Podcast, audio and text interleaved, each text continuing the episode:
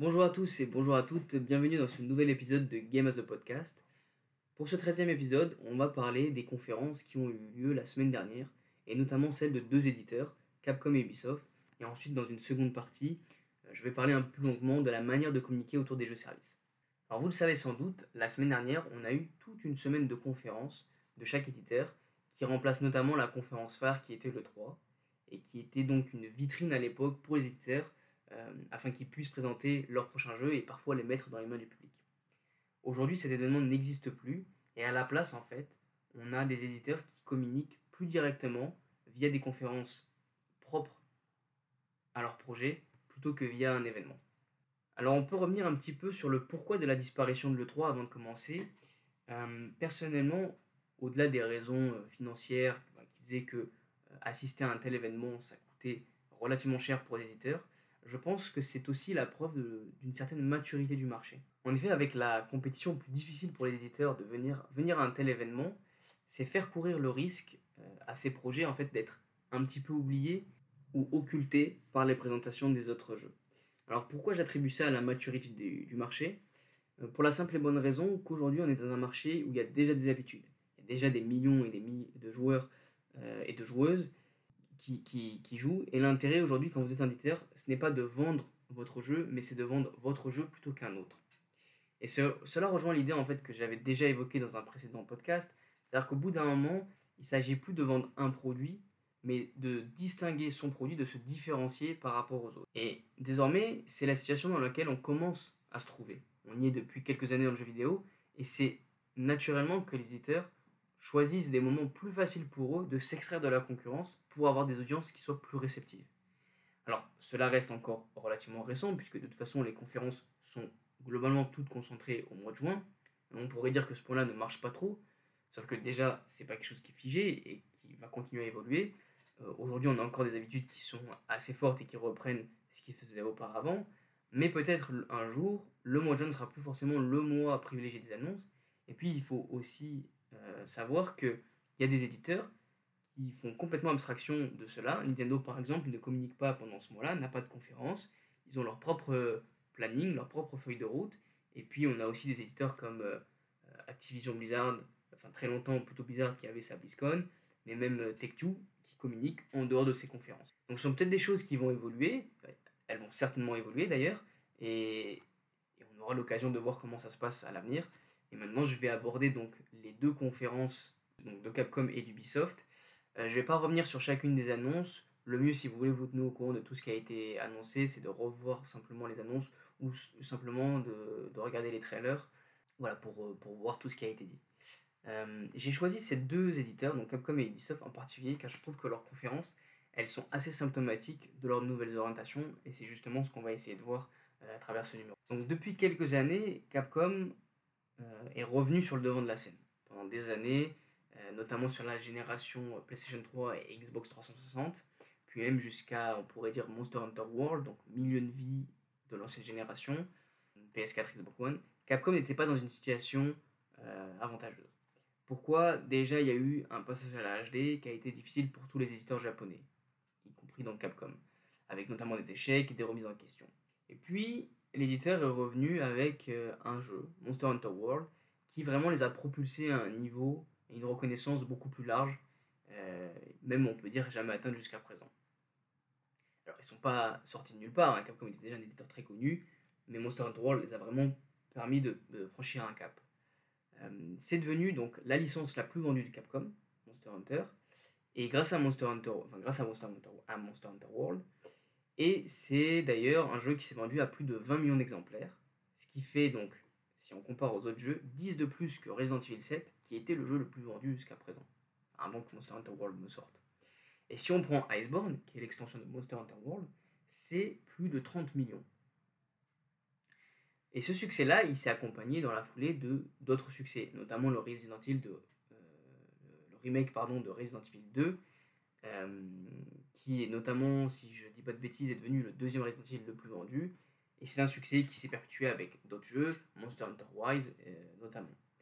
En 2023, Capcom va sortir au moins 4 jeux, dont deux qui sont déjà sortis, donc Resident Evil 4 et Street Fighter 6, et puis on aura Ghost Trick et puis Exoprimal qui vont arriver prochainement.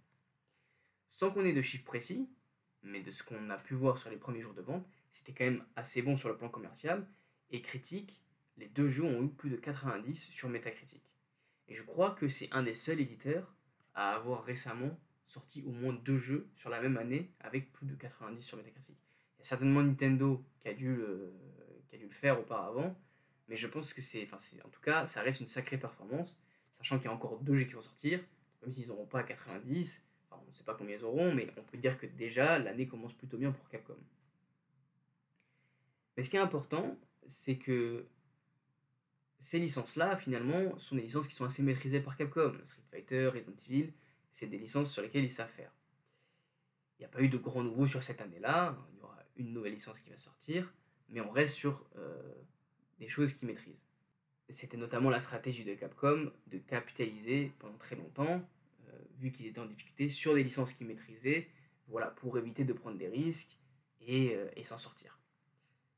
si on revient un petit peu en arrière, il faut rappeler que la dernière marque, dernière marque qui a été sortie par, enfin, éditée par Capcom, c'est Remember Me en 2013, qui était développé par Dontnod. N'a pas été un très grand succès euh, commercial. Et depuis, on a seulement eu euh, un petit jeu de commande qui est Apple Arcade, sur Apple Arcade, qui est Shinsekai. Il y a un sous-titre que j'ai oublié.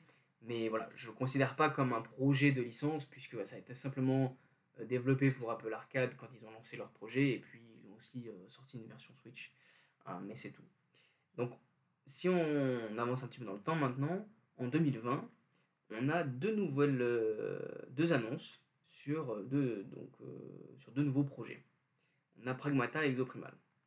Et c'est assez fort, puisque si on reprend la conférence la semaine dernière, Capcom a annoncé un troisième jeu avant même que ces deux autres licences soient sorties. Donc on voit que bien sûr, ils continuent de capitaliser sur ce qu'ils font faire, hein, sur ce qu'ils savent faire surtout, euh, Street Fighter, euh, etc. Mais là, on a trois nouveaux projets, pour trois nouvelles marques qui vont arriver. Donc je vais reprendre rapidement un petit peu les marques une par une. Donc dans un premier temps, il y a Pragmata. Alors Pragmata, comme les communications le laissaient un petit peu, les communications, l'absence de communication plutôt le laisser entendre, ça n'a pas l'air d'être très évident pour eux puisque euh, ils avaient prévu le jeu pour 2023 et depuis 2020 on n'avait vu que deux trailers le deuxième étant celui qu'on a vu la semaine dernière. Donc il est simplement là pour rappeler qu'ils existaient, annoncer le décalage, euh, donc euh, jusqu'à nouvel ordre. Et ça m'a un petit peu tristement rappelé euh, Deep Down.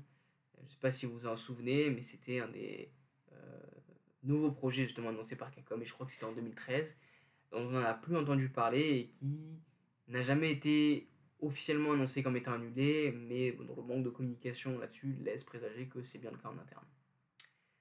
Ensuite, on a donc Exoprimal, donc là qui était annoncé en même temps que, que Capcom, on a une, une communication euh, plus régulière autour de ce titre. Il arrive le 14 juillet, donc on a eu une partie assez détaillée sur, euh, sur le jeu. Euh, et j'en reparlerai d'ailleurs dans une deuxième partie sur la manière de communiquer qui concerne Exoprimal. Et le, donc le troisième jeu euh, qui, qui a été annoncé, la troisième nouvelle marque qui va arriver, donc qui est annoncée sur conférence. Alors, il a été annoncé euh, Xbox avant, ils ont simplement repris cette annonce euh, pendant leur propre conférence. Mais bon, ça reste un jeu édité et développé par Capcom, donc je l'attribue plus à Capcom qu'à Microsoft, qui est Kinutsugami Pass of the Goddess. Alors personnellement, c'est un titre qui m'intéresse beaucoup, qui a une très très jolie DA. Ça m'a un petit peu rappelé Okami d'ailleurs, je pense pas que ce soit les mêmes personnes qui travaillent dessus. Euh, mais c'est un projet qui a l'air euh, très intéressant et en tout cas qui était assez inattendu, euh, comme je le disais, puisque Capcom annonce assez peu de marques et puis là, ils ont toujours pas sorti leurs deux nouvelles marques, ils en annoncent une troisième. Donc, Quelque chose de vraiment inattendu, ça pour le coup. Et j'ai envie, j'ai envie de me dire, est-ce que c'est le moment où justement Capcom va basculer? Est-ce que c'est un moment de bascule pour Capcom? Pourquoi? Parce qu'on a eu une phase où justement Capcom capitalisait sur ce qu'ils savaient faire. Ils ont essayé d'être bons à la fois commercialement et sur le plan critique, ce qui a été fait euh, dans les deux cas. Et maintenant qu'ils sont capables, qu'ils ont de l'argent, et qu'ils peuvent recruter, qu'ils peuvent développer, qu'ils peuvent grossir, euh, se lancer dans de nouveaux projets, est-ce que justement cette conférence, euh, c'était pas le moment où on pouvait attribuer cette bascule-là? Alors, c'est peut-être un peu tôt, façon, puisque, pour l'heure de vérité, puisqu'on ne sait pas si ces trois projets vont réussir ou s'ils vont être à la hauteur de leurs ambitions. En tout cas, ces ambitions, déjà, on peut dire qu'elles sont. Elles ont l'air d'être assez timides, je pense. Euh, dans un premier temps, Pragmata, euh, un développement qui semble compliqué. Exoprimal, c'est un jeu service, donc quelque chose qui est euh, pas complètement inédit pour Capcom, mais qui reste euh, pas quelque chose qu'ils maîtrise complètement non plus. Quoique ça reste à débat, puisque Street Fighter, enfin le 5 avait été compliqué, mais le 6 a l'air d'être une franchise réussite. Et puis Monster le suite de Monster Hunter World et de Monster Hunter Rise a été vraiment exemplaire. Euh, mais ils n'ont pas été pensés autant, j'ai l'impression, qu'Exoprimal euh, comme étant déjà service. Euh, donc c'est peut-être justement un moment pour Capcom où on va essayer de sortir de cette stratégie de capitalisation où on se concentrait sur des grosses marques mais on va essayer voilà, euh, d'explorer de nouveaux sentiers. D'ailleurs, il faut euh, rappeler que le jeu phare de la conférence, c'était Dragon's Dogma 2. Euh, et donc on voit que Capcom essaye aussi d'élargir son spectre de marques très fortes, de sortir de son combo 5 qui était Street Fighter, Resident Evil et Monster Hunter, dans une moindre mesure Devil May Cry. Là on voit qu'on essaye de remettre nos grosses marques comme du Mega Man, du Saturny, du Ghost Trick, et du Dragon's Dogma pour élargir en fait nos spectres, notre spectre de marques fortes. Mais on ne se contente pas que de ça, puisqu'on a trois projets à venir. Et j'ai bien aimé cette conférence, même si on ne voit pas euh, grand-chose, mais j'ai l'impression qu'elle est symptomatique de la transition de la part de Capcom. Euh, et je tiens à préciser voilà, que ça faisait 10 ans qu'on n'avait pas une conférence de Capcom qui ne tournait pas autour d'un Resident Evil ou d'un Monster Hunter, voire d'un Street Fighter. Et je pense que c'était une conférence qui était riche en enseignements sur la position de Capcom, et j'ai aussi envie de dire que je, pense que ces nouveaux projets-là, ils permettent aussi à Capcom en fait de faire monter en compétence euh, des jeunes recrues, des jeunes développeurs, euh, jeunes artistes sur des marques qu'ils vont lancer avant de les mettre sur des marques très fortes sur lesquelles ils veulent prendre, euh, ils veulent prendre moins de risques. Et je pense aussi qu'une manière en fait de diminuer le risque sur ces nouvelles marques, ça a été de s'associer avec des partenaires comme Microsoft, puisque Exoprimal et Kunitsugami vont être distribués dans le Game Pass euh, dès le jour de la sortie. Donc je pense que c'est une manière pour eux aussi euh, de lisser en fait les coûts. Et, voilà, et c'est peut-être des projets qui vont servir à la fois pour faire monter en compétences tout en prenant assez peu de risques, enfin moins de risques, je dirais, qu'on pourrait avoir quand on lance une nouvelle marque. Voilà pour, euh, Capcom. Euh, en tout cas, je suis très curieux de voir ce que ça va donner. Et euh, déjà, en tant que joueur, voir ce que, ce que ces jeux ont dans le. Je pense que c'est des jeux que je jouerai. Enfin, je pense que je jouerai aux trois jeux, notamment, bah, notamment parce qu'ils sont dans le Game Pass, mais aussi parce que ils ont l'air d'être assez intéressants. Et je veux voir ce que, voilà, ce que Capcom propose sur ces, sur ces jeux-là. Et puis on verra aussi s'ils ont réussi à faire de ces jeux-là, en fait, des marques à l'image d'un Dragon's Dogma sur lesquels ils vont pouvoir capitaliser euh, sur des suites, mais aussi sur des projets transmédia. Euh, maintenant, on peut passer à Ubisoft.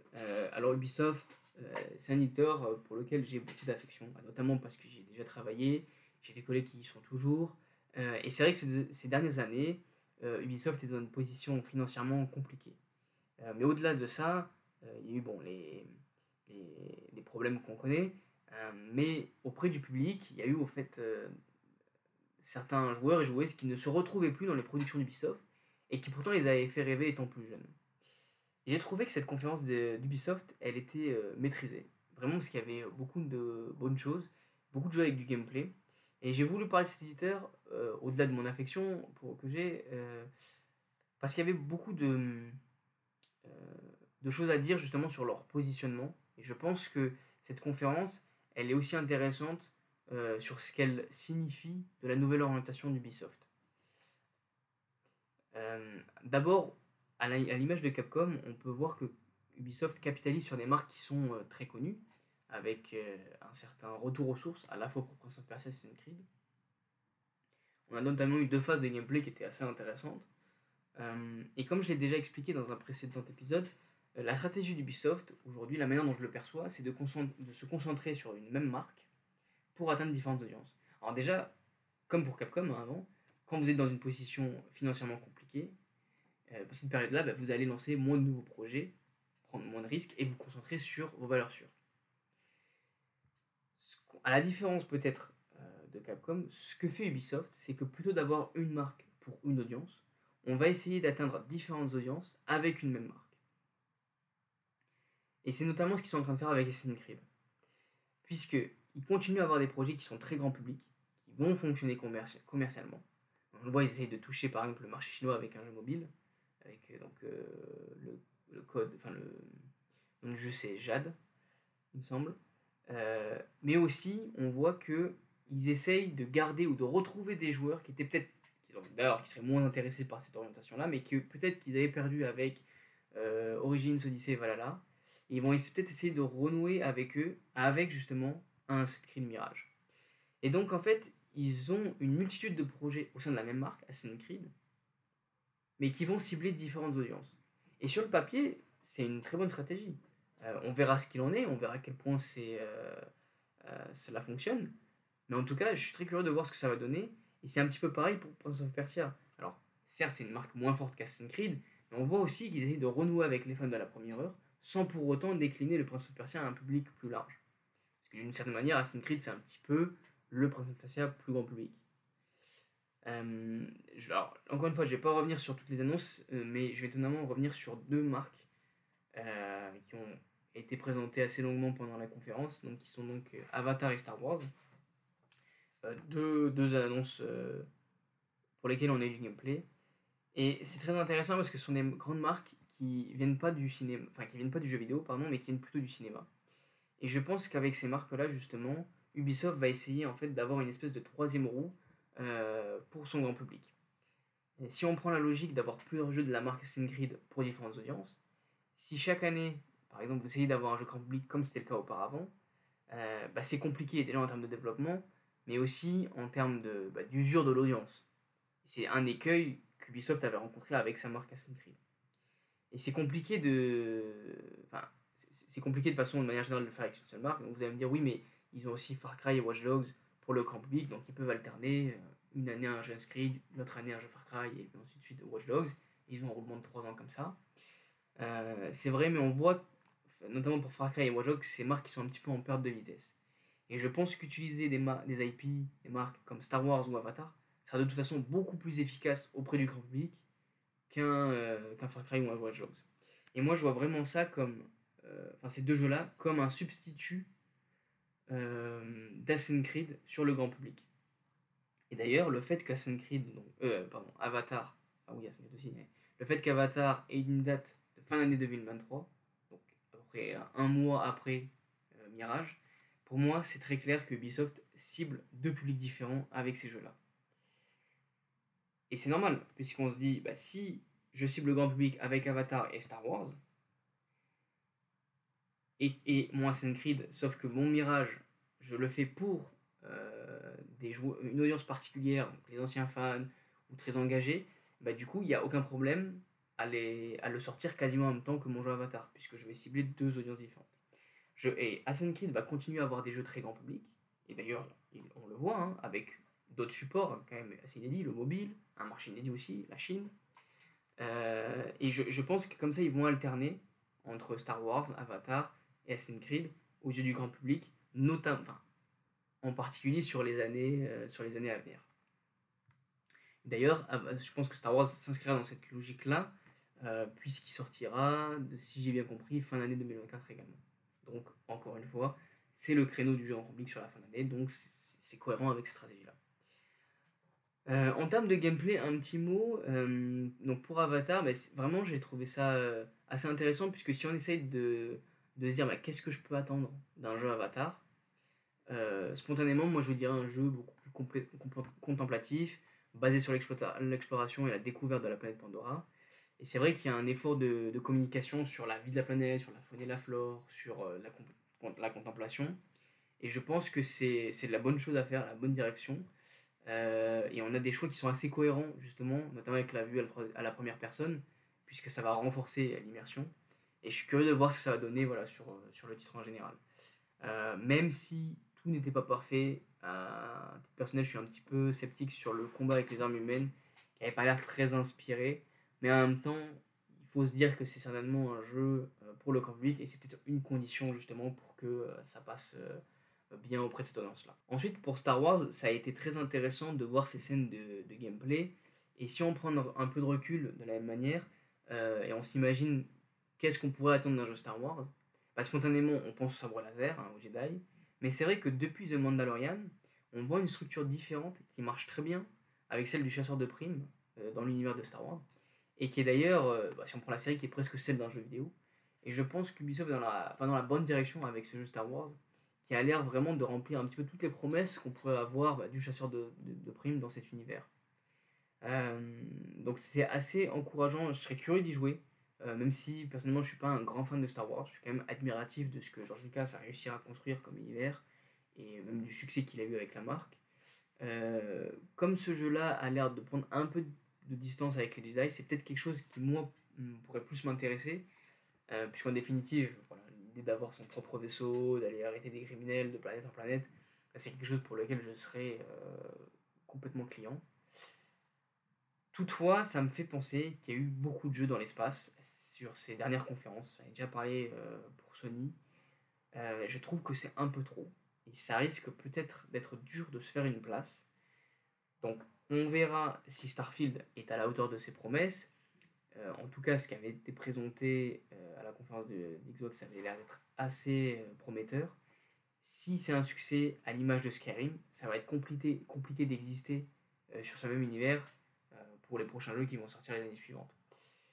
Et on risque peut-être d'avoir une saturation des jeux sur l'espace qui pourrait expliquer, euh, bah, qui pourrait être une raison de certains échecs euh,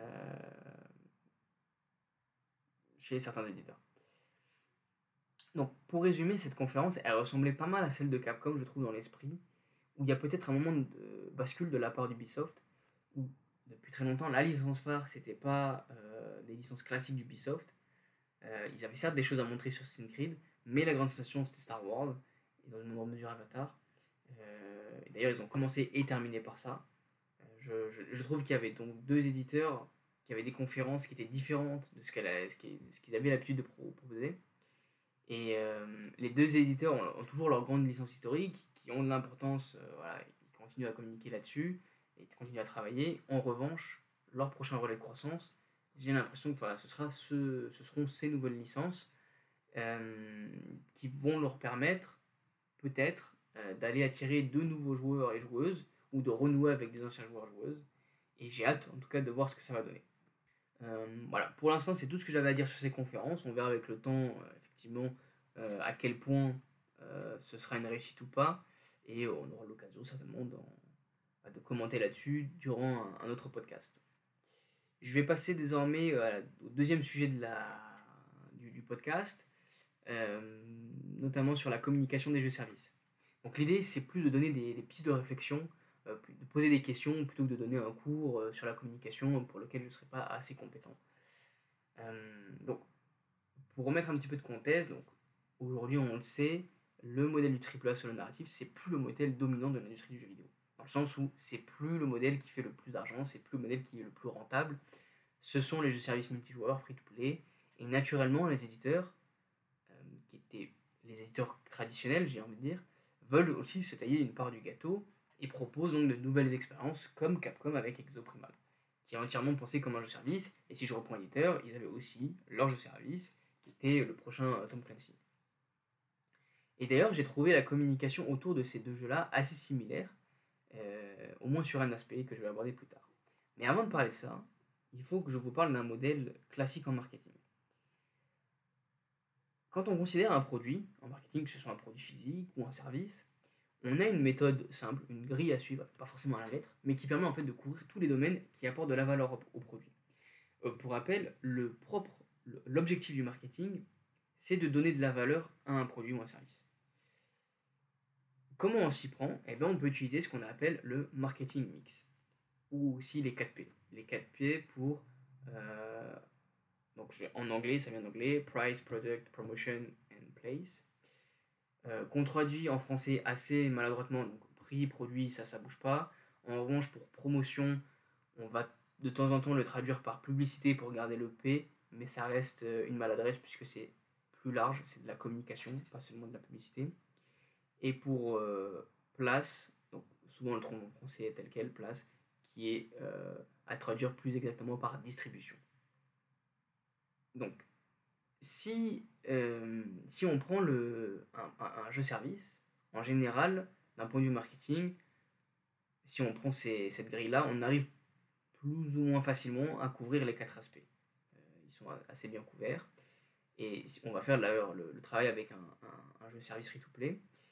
Euh, si je prends justement la partie euh, produit, eh bien, le jeu service, par rapport à un jeu premium, il est différent et il a plus de valeur, entre guillemets, qu'un jeu premium, parce qu'il a du contenu régulier et donc il dure plus longtemps qu'un jeu premium. Alors attention quand même, quand j'utilise le terme de valeur, je l'utilise d'un point de vue marketing. Ça ne veut pas dire que les services sont mieux. Ça ne veut pas dire que euh, voilà, opposé, les jeux premium sont moins bien. Euh, ça, après, ça va être une histoire de goût et de couleur euh, qui concerne tout un chacun. Mais l'idée, c'est de dire, c'est de, raisonner en termes de valeur marketing. Voilà, j'ai un, produit qui dure plus longtemps qu'un autre, donc il a plus de valeur. Après, vous, personnellement, vous pouvez trouver que vous préférez passer 30 heures sur un jeu premium que 60 sur un jeu service. Ça, c'est tout à fait valable. Et ça ne change en rien, en fait, la, distinction de valeur entre les deux, les deux produits. En termes de prix, bon, bah, là aussi c'est assez simple. Un jeu service, en général, on va souvent l'associer à un business model qu'on connaît bien qui est le free-to-play. Donc mon prix, bah, c'est zéro, c'est gratuit, comparé à un jeu premium. Pour la distribution, c'est un peu moins évident. il y a plusieurs considérations. D'abord, du point de vue de l'entreprise, si je vends mon jeu euh, premium, bah, je le fais via des revendeurs, donc Carrefour, Amazon, même Sony, hein, si je le fais en digital, euh, qui vont prendre une commission, une partie, Enfin, en fait, ils prennent pas de commission, mais vous le vendez à ces distributeurs, et pas directement au joueur. Euh, en revanche, si euh, vous faites simplement du téléchargement, c'est un jeu service, donc il n'est pas distribué en physique, bon bah déjà, vous allez peut-être faire tomber une barrière qui est celle de la console. vous allez certes avoir une commission sur les plateformes sur lesquelles vous distribuez, mais vous pouvez proposer votre jeu en téléchargement direct, lequel vous n'aurez pas de commission. Euh, et le fait que vous fassiez tomber des barrières vous permet d'atteindre un public plus large, ce qui est toujours ce qu'on veut viser quand on fait du jeu service. Euh, et donc on voit assez facilement comment on peut donner plus de valeur sur la distribution d'un jeu service plutôt que d'un jeu premium, qui va être beaucoup plus restreint en fait. Et le dernier élément dont on parle assez peu, c'est la communication. Donc euh, promotion, le P. et en regardant les conférences, je me suis dit que finalement, bah, les éditeurs communiquent de la même manière que soit un jeu service ou un jeu premium. Et on pourrait tenter de dire que finalement ça change pas grand chose, puisque le jeu sort euh, à un moment donné, euh, qu'il sorte en magasin ou en ligne, finalement euh, la communication n'a pas de. il n'y a pas de raison de changer tant que ça la communication. Alors déjà, ce qu'on observe, c'est que par rapport à avant, les campagnes de communication sont un peu plus courtes. Alors, il y a toujours des exceptions, hein, évidemment. Euh, toujours des jeux qui sont annoncés des, années avant et qui tardent à sortir. Bon, ça, c'est plus lié à des retards de développement, hein, plus qu'une vraie stratégie de communication. De toute façon, quand un, un éditeur ne souhaite jamais communiquer sur un jeu pendant 8 ans, ça lui coûte beaucoup trop cher. Mais ce qu'on observe, c'est qu'effectivement, il y a un rétrécissement des campagnes de communication qui sont beaucoup plus courtes. Alors pourquoi elles sont beaucoup plus courtes? Non, parce que ça coûte d'autant plus cher de, de, communiquer. Donc plus vous réduisez votre période de communication, moins ça vous coûte cher. Euh, et je dirais que cette période de communication, elle est d'autant plus courte pour les jeux services. Un exemple qui était assez frappant, c'est euh, Apex Legends. Quand Apex Legends sort, euh, il est seulement annoncé deux semaines avant. Electronic Arts a choisi d'annoncer un jeu et de le sortir deux semaines après. Donc le jeu était prêt, on annonce, et puis deux semaines après, euh, il est disponible en ligne. En fait, ce qui est intéressant quand vous faites un jeu service, c'est que votre objectif, c'est pas de gagner de l'argent sur le, sur le jour du déploiement, de la sortie, mais plutôt sur la durée. Et ce que vous allez essayer de faire, c'est de maintenir en fait un rythme pour que dans la durée, des gens continuent à le télécharger et à dépenser euh, dans votre jeu. Puisque de toute façon, il est gratuit, donc votre moyen de gagner de l'argent, c'est ça. Et cela sert à rien que j'annonce mon jeu trop en avance, puisque pendant tout ce temps, bah, je vais devoir communiquer, ça va me coûter cher. La communication, ça coûte très cher. Or, je ne veux pas une campagne plus longue, mais plutôt resserrer ma campagne de communication. Comme ça, je peux concentrer tous mes investissements sur deux semaines avec les mêmes moyens financiers, pour faire en sorte que mon jeu, pendant ces deux semaines-là, tout le monde le voit. Et quand vous vendez un jeu premium, bah, c'est un peu différent, puisque vous allez vouloir euh, l'annoncer bien avant votre sortie. Euh, déjà parce que vous allez peut-être vouloir envie d'avoir des précommandes. Et aussi, vous allez vouloir mettre déjà dans la tête de votre public que le, moment de la sortie, bah, il faut qu'il réserve une partie de son budget à ce jeu-là. Si vous annoncez votre jeu 6 mois avant, bah, déjà vous mettez dans l'esprit que bah, si dans 6 mois, tu vas devoir lâcher 70 euros dans mon jeu. Euh, donc, je t'avertis vraiment en, avant pour, en avance pour que bah, déjà tu sois au courant, euh, que ça te donne envie, que ton envie de jouer augmente euh, avec le temps, et puis moi j'ai intensifié ma communication pour que ça devienne de plus en plus pressant, et que pour que le moment où mon jeu sort, tu sois, que tu aies déjà réservé ce moment, tu es déjà prévu d'aller dans un magasin ou de le commander pour pouvoir y jouer. Donc si on suit cette logique, on peut se dire, ok, ça sert à rien de communiquer autant en avance pour un jeu service, même pour des jeux euh, premium de moins en moins. Mais la manière dont je l'annonce, est-ce qu'elle doit être différente? Déjà, il faut se rendre compte que la manière dont on vend le jeu, et même la manière dont on fait des jeux, euh, elle est globalement héritée de ce qu'on a au cinéma. Même si c'est vrai qu'aujourd'hui, on prend de plus en plus une distance avec ce médium, mais il y a beaucoup de gens, même en production, hein, qui ont d'abord travaillé dans le cinéma, qui viennent dans le jeu vidéo, et aujourd'hui, en termes de communication, ben, on reste quand même, euh, même si c'est de moins en moins encore une fois, reste quand même beaucoup sur ce qu'on faisait au cinéma. D'ailleurs, l'objet classique de la communication d'un jeu premium, ça reste le trailer. Et pour un jeu service, c'est peut-être plus difficile de reprendre ce, schéma-là.